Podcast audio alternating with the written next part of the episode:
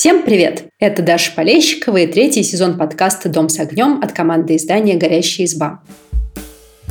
Мы приглашаем в гости людей, которые живут действительно необычной жизнью. Например, переехали из города в деревню и поселились на ферме. Или путешествуют в доме на колесах по Европе. Отправились в экзотическую страну или в экспедицию на полярную станцию. Гостья сегодняшнего выпуска Галя переехала в Сербию и организовала там женский клуб. Об этом мы сегодня и поговорим. Галя, привет! Привет! Во-первых, расскажи, где ты жила до того, как переехала в Сербию и чем занималась. У меня получился двойной скачок, потому что жила я сначала в городе Калуга, колыбель космонавтики, там все о космонавтике. И мы только переехали в Москву, и сразу же через месяц пришлось переезжать еще раз и уже в Сербию. Так что жила я в Калуге, немножечко в Москве, а теперь здесь. А чем ты занималась в Калуге? Я работала и работаю в Монтессори детском саду, и я там преподавала, вела группу деток от 3 до 6 лет. Вот, и здесь я занимаюсь этим же самым. Получается, что вышивка – это только твое хобби? Да, это хобби. А, слушай, я нашла твой блог, э, как раз меня привлекли фотографии твоих вышивок. Они такие крутые. Мы обязательно оставим э, несколько картинок подводки к этому подкасту, чтобы наши слушатели тоже могли посмотреть. Как ты этому научилась? А, как раз, когда я была в Москве, у меня была мечта давным-давно сходить на мастер-класс к Лизе Смирновой. Это очень известная художница, которая делает вышивку и разные картины текстильные. Но я была бедным студентом, и Лиза была мне не по карману. Потом я приехала в Москву и сходила к другой художнице, к Ане Костровой, на мастер-класс. Она научила нас, как э, нужно вышивать в так называемом современном стиле, современной вышивкой. Вот я увлеклась и занималась этим сама дома. У нас есть чат, где участницы Ани выкладывают работы, и она так всегда здорово поддерживала, вдохновляла, и как-то все пошло, поехало, я стала этим заниматься. А, ты знаешь, по твоим работам действительно... То есть я не могу объяснить, почему это так, но ты вот сказала, что это современная вышивка, и она действительно очень современная, она чем-то отличается вот от этих бабушкиных подушек вышитых гладью, которые все помнят из детства, но чем, я понять не могу. Вот расскажи, сформулируй, чем отличается? Ну, наверное, тем, что это делает а, человек, который увлекается современностью, современным искусством, это я про себя в третьем лице. Вот, и мне нравится, мне нравятся разные современные художники. Они совершенно из разных стран. Я наблюдаю за ними, вдохновляюсь. Какие-то элементы заимствую в свои работы. И еще мне очень нравится экспрессионизм, такое направление в в изобразительном искусстве. И мои работы, они немного напоминают этот стиль, потому что я люблю, когда все сделано пятнами, когда разные цвета вместе соединены, какие-то штрихи, и такой хаос превращается в картинку. Но отвечать на твой вопрос, это, наверное, потому что я живу в современном мире и люблю современное искусство. А прежде чем вышивать, э, ты делаешь какой-то набросок, я имею в виду рисуешь э, ну, картинку руками, эскиз, или это сразу на ткани? Да, я как раз на своих воркшопах это рассказываю. Ну, вообще по-разному бывает. Бывает прям на ткань, но это когда уже прям совсем поток, и нет цели прийти к чему-либо. Есть цель просто повышивать. А когда я делаю какую-то работу, которая впоследствии должна стать чем-то определенным, конечно, рисуется набросок. Но в процессе вышивки все равно он видоизменяется, потому что привносится что-то свое. Я рисую,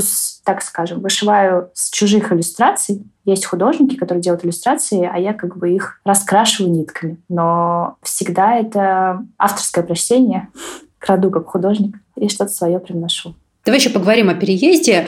У тебя действительно получился такой двойной скачок. Расскажи, что далось сложнее всего в переезде? Знаково, что сейчас как раз год, как я сюда переехала, и благодаря тебе я как будто подвожу итоги, а, как будто вербально их свожу в единое. Самым сложным для меня было начать выходить в люди, потому что я еще никогда не была за границей, и Сербия — это моя первая заграничная страна. У меня нет такого опыта, когда ты находишься где-то, где не разговаривают на русском, хоть сербский похож на русский язык, и говорят на английском, а мой английский был очень плохой тогда, когда я приехала. И мне было некомфортно, потому что я не могла донести свои мысли, хотя сербы очень стараются всегда тебя поддержать. Вся культурная жизнь и какая-то светская тусовка она всегда была мимо, потому что я не понимала, что происходит. Мне было очень некомфортно, из-за этого большая часть времени находилась на работе, а остальное время отдыхала. Но постепенно занималась английским языком, все стало получше. И сейчас, спустя год, мне окей. А ты работаешь с русскоговорящими детьми? Да, у нас русскоязычный сад. Поэтому...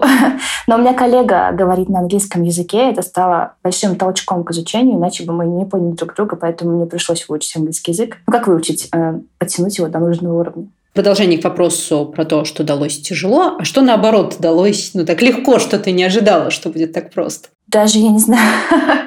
Честно сказать, для меня переезд был очень сложной историей. Мне было очень сложно. Да, ты знаешь, я как-то на половине э, твоего пути сейчас нахожусь, потому что я живу в Белграде, ну вот как раз полгода ровно полгода сейчас а, получается. И у меня такой есть небольшой медовый месяц мигранта. Есть вещи, которые мне здесь очень нравятся. Мне нравится, что сейчас конец ноября, а в Сербии очень солнечно, потому что в Саратове, откуда я приехала в это время, уже наступает такая серая хтонь, солнце пропадает и не возвращается к нам до апреля, ну, за редким исключением. Там, ну, эти дни можно пересчитать по пальцам одной руки. А мне нравится, какие здесь приветливые, открытые люди, которые живут с удовольствием. То есть я пока нахожусь вот на таком этапе медового месяца, мне все нравится. А, но есть нюансы, действительно очень не хватает общения. И я стараюсь ходить на какие-то такие мероприятия, на которые, ну, не пошла бы в родном Саратове, потому что ну, мне там есть чем заняться, честно говоря, было чем заняться, а здесь цепляешься за каждую возможность э, побыть с теми, кто говорит с тобой на одном языке читательский клуб с удовольствием, там какой-то городской квест, да пожалуйста, я первая. Вот, и поэтому мне тоже была очень близка твоя идея организовать здесь какой-то клуб. А, но я, честно говоря, когда смотрела твой блог, когда рассматривала фотографии, думала, что ты этим давно занимаешься, что это такое давнее увлечение. Получается, что клуб вышивки – это та идея, которая родилась у тебя здесь. Тогда расскажи, как ты это придумала. Не могу сказать конкретные вещи. Это все было в каком-то очень полутумане, потому что одновременно мой мозг обрабатывал множество задач, огромное множество задач. Я просто вышивала и подумала, что это прикольно, а что бы вот еще кого-то не позвать вышивать. Не было цели создать какое-то сообщество, была цель просто заниматься чем-то, потому что это прикольно и потому что кто-то придет, может быть, тоже научится вышивать. А оказалось, что вышивка — это такое дело, которое не только меня одну захватывает, и девчонки стали приходить, вышивать, а приходить еще. Мы так в несколько месяцев раз встречаемся. «О, привет! Как у тебя дела? Что нового?» Привыкла к Белграду? Нет. Мне хотелось сделать что-то прикольное, потому что мне самой было скучно. Наверное, вот так. А расскажи поподробнее, как проходит ваша встреча, где вы собираетесь, чем вы занимаетесь, как вообще все это устроено? Знаешь, у проекта вообще такая история волшебная. Под этим я имею в виду, что идея пришла, все закрутилось, лежа на диване и втыкая в телефон, я вместе с мужем придумала название, а потом э, увидела у одной блогерки, как она снимала в одной дизайн-студии, такая, о, какая красивая дизайн-студия, похожа на питерскую квартиру. А пойду-ка я туда и скажу, что я такая раз такая, хочу вас воркшоп проводить. Я пришла, и там оказались две просто милейшие сербки, которые давно этим занимаются. Они покупают разную монтажную посуду и делают редизайн, всякий современный, тоже классный. У них действительно очень красивая студия, очень красивая посуда. И мы с ними поболтали. Они в сербской такой манере угостили кофе, обо всем расспросили. И потом такие, да, давай. И в итоге я стала делать там воркшоп. Мне очень понравилось. Девочкам тоже нравится это пространство. Оно действительно как будто это маленький Питер. Я в Питере не жила, но была там несколько раз туристом. И вот вайб именно такой питерский. Высокие потолки, люстры, старый паркет. А потом мне написала еще одна девушка, она открыла здесь студию творческую для детей и взрослых и пригласила к себе, мол, давай делать у нас. То я сначала не откликнулась, потому что мне нравилось делать в том пространстве. Но потом людей стало становиться все больше и больше. Мы не помещались в это маленькое уютное пространство и решили пойти в большую студию. И теперь мы собираемся и в маленькой студии, и в большой. Я рассказываю девчонкам технику вышивки, как вообще это делается, как я вижу эту вышивку, потому что сейчас на самом деле очень много художников, которые вышивают гладью, каждый по-своему. Кто-то в технике реализм, кто-то, как я, в такой абстрактной техники, кто-то делает даже психологические практики, связанные с вышивкой. Ну, в общем, обо всем этом болтаем. Я рассказываю, как вышивать, рассказываю, как пользоваться инвентарем, пяльцами, какие нужны иглы, какие нити, какие они бывают, чем отличаются, почему та или иная иголка используется. Девушки выбирают себе из референсов представленных какие-то, которые им понравились, и мы вышиваем, дальше болтаем, пьем вино. Девчонки рассказывают каждая о своем опыте. У нас есть такой пул вопросов. Это в каком городе ты родилась в России, ну, не в России, из какого города приехала сюда и сколько здесь живешь. И нужно рассказать одну веселую, одну кринжовую историю, которая связана с сербами.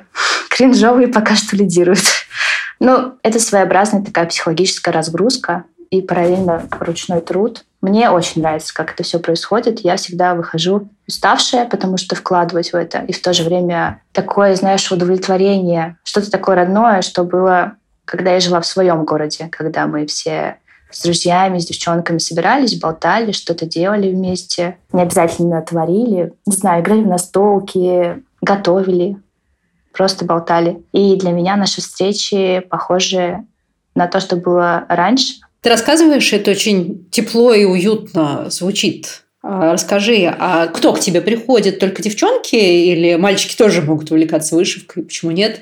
И, во-вторых, получилось ли создать сообщество в том смысле, что приходят ли одни и те же девушки или приходят на один мастер-класс, а, но осваивают какие-то основы и уходят уже вышивать как-то в свободный полет, в свободное плавание? Ну, что по мальчикам? У нас их три было.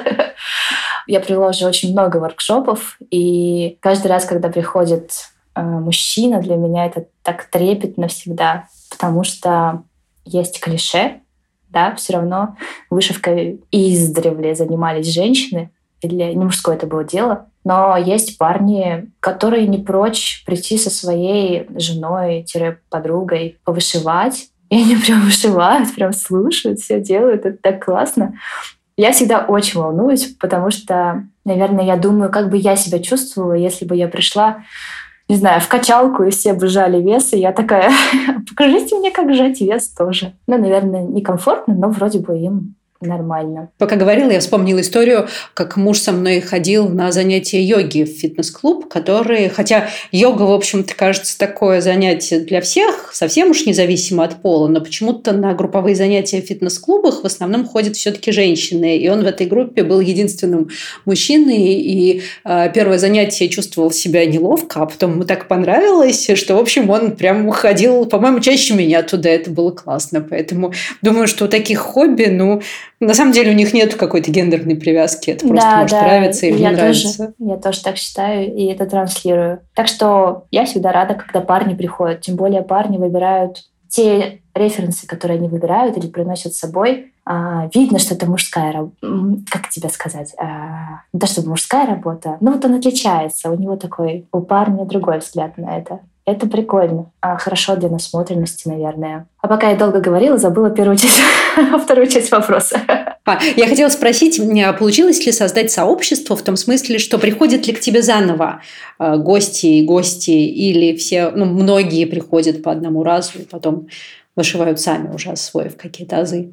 У меня есть участницы, которые, вот я об этом уже говорила ранее, которые приходят снова. Это не каждый воркшоп, они, мы можем встретиться действительно раз в несколько месяцев, там раз в два месяца, раз в три месяца. Они приходят и вышивают какие-то новые работы, но мне кажется, что они приходят совсем не за работами, а именно за той атмосферой, которая у нас складывается. Мне хочется так думать, но большинство девушек все-таки, да, приходят, чтобы попробовать что-то новое. Им нравится ходить по разным мастер-классам, мне это окей. Знаешь, когда я только начинала, меня это немного пугало в плане того, что когда-то моя аудитория закончится. Но сейчас меня это не пугает, потому что я это делаю больше для кайфа, нежели для какой-то... Ну, это не бизнес как таковой, это просто клевая тусовка, которую я делаю, она мне нравится, она нравится девчонкам. И покуда этот огонечек горит, будем делать. Звучит действительно очень вдохновляюще. А, скажи, а вот научиться вышивать а, может любой человек? Ну, в смысле, нужны какие-то навыки? Или я, если я последний раз держала иголку на уроке труда в третьем классе, я тоже справлюсь? Даже если ты ее не держала, я тебя научу. Приходи. правда, может прийти любой человек. Вышивка гладью — это очень легко. Я никогда не вышивала крестиком, вот, но мне кажется, что вышивка гладью — это легче. И девчонки говорят, что крестиком там нужно что-то считать, какие-то ряды высматривать. Это не про меня. это слишком заморочено. У меня в жизни много мороки, поэтому хочется чего-то легкого. Поэтому может научиться вообще любой человек. Главное не торопиться. Я рассказываю об этом на мастер-классах девчонкам. Некоторые так пугаются. то, что по тому, как вышивает человек, можно понять, какой он в жизни, потому как он кладет э, стежки на ткань. Кто-то перетягивает стежки, кто-то кладет прям идеально ровно, как будто это машинка, знаешь, сделала какой-то механизм. Кто-то очень небрежно, кто-то очень торопится, у него плохо получается, он начинает беситься. Мне всегда интересно наблюдать то, как вот девушки вышивают и как у них получается, какие в итоге получаются работы. Вот сейчас стало страшно идти к тебе на мастер-класс, потому что кажется, что ты можешь увидеть то, что люди не готовы показывать.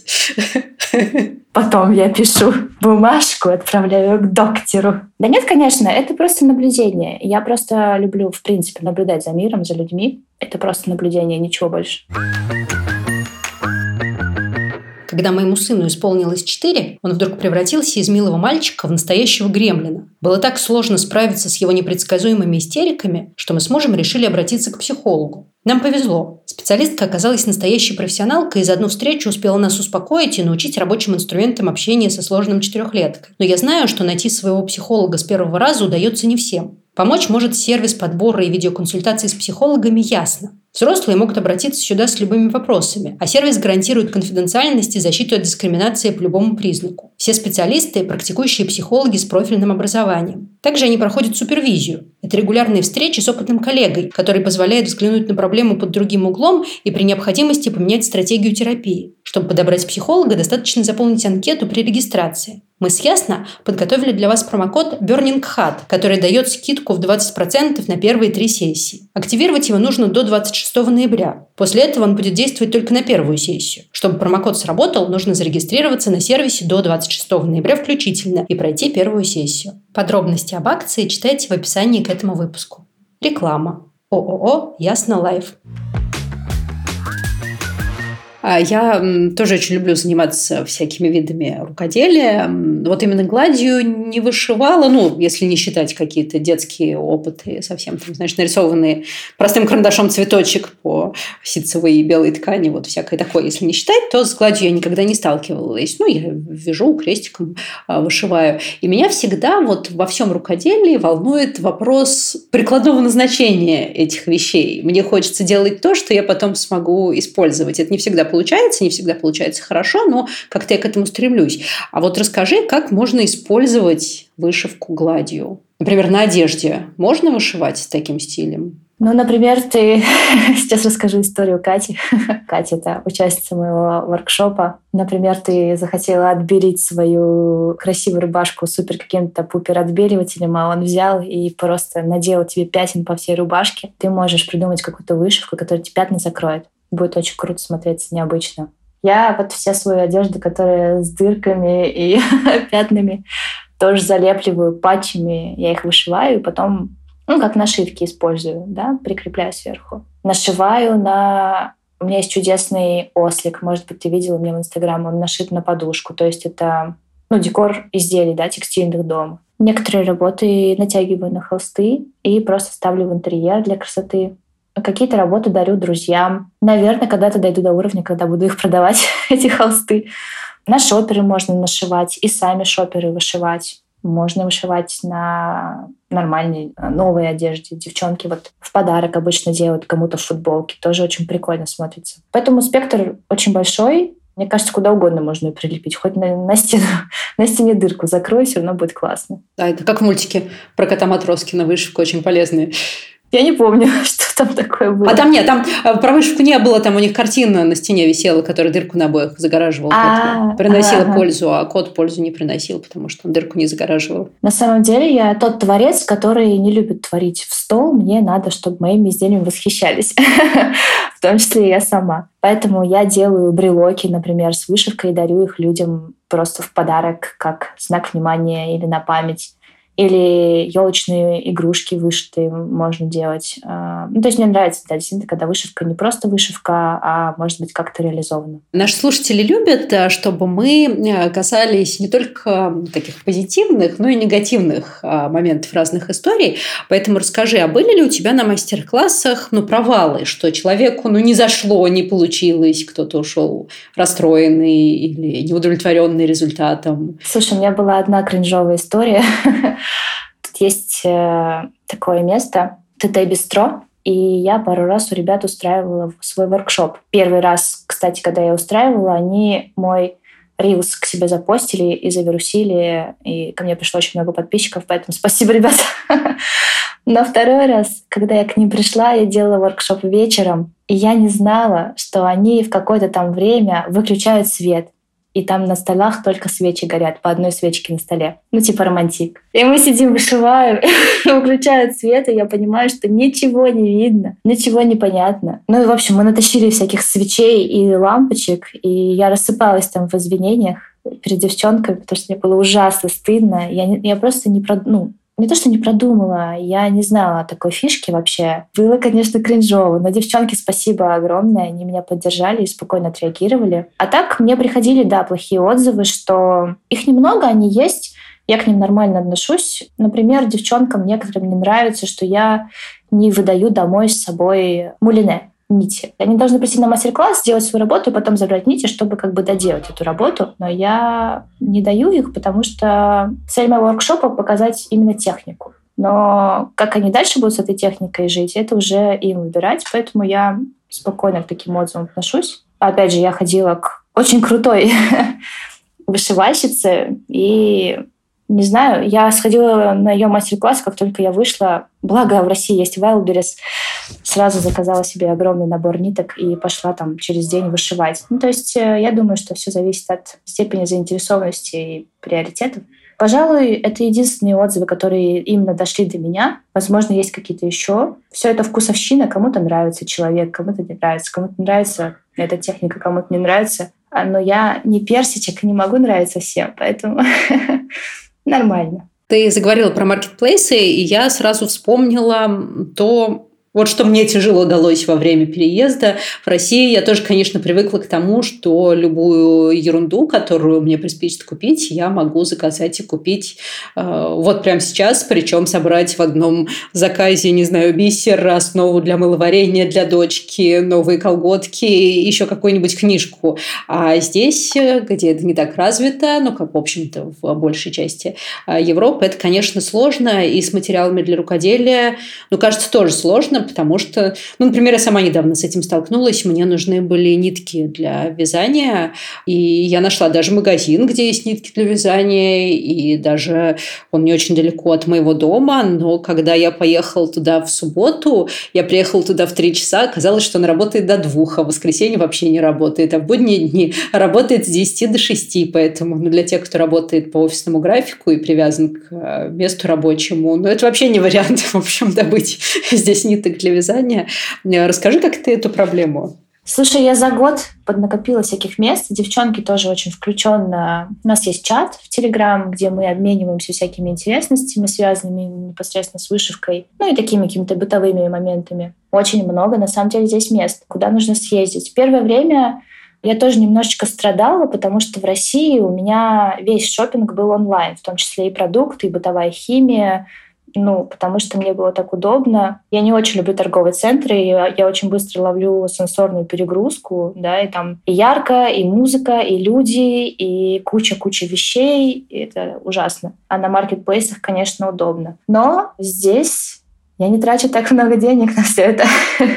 Да, у всего есть свои плюсы. Еще, знаешь, ну так, чтобы мое мнение не звучало однобоко, на самом деле я завидую немножко сербскому ритму жизни, потому что, ну, честно говоря, продавцы магазинов ниток тоже должны отдыхать и проводить выходные с семьей, а не в магазине с нитками, поэтому такой э, режим работы кажется ну, очень адекватным по-человечески. Я вообще уважительно к сербам и вообще к европейским странам в этом плане теперь, когда я знаю, отношусь, потому что это очень очень хорошая штука, когда ты работаешь, э, чтобы жить, а не живешь, чтобы работать. И я совершенно согласна с тем, что 1 января не работают магазины, и даже обычно супермаркет работает 3 часа, там, 4 часа.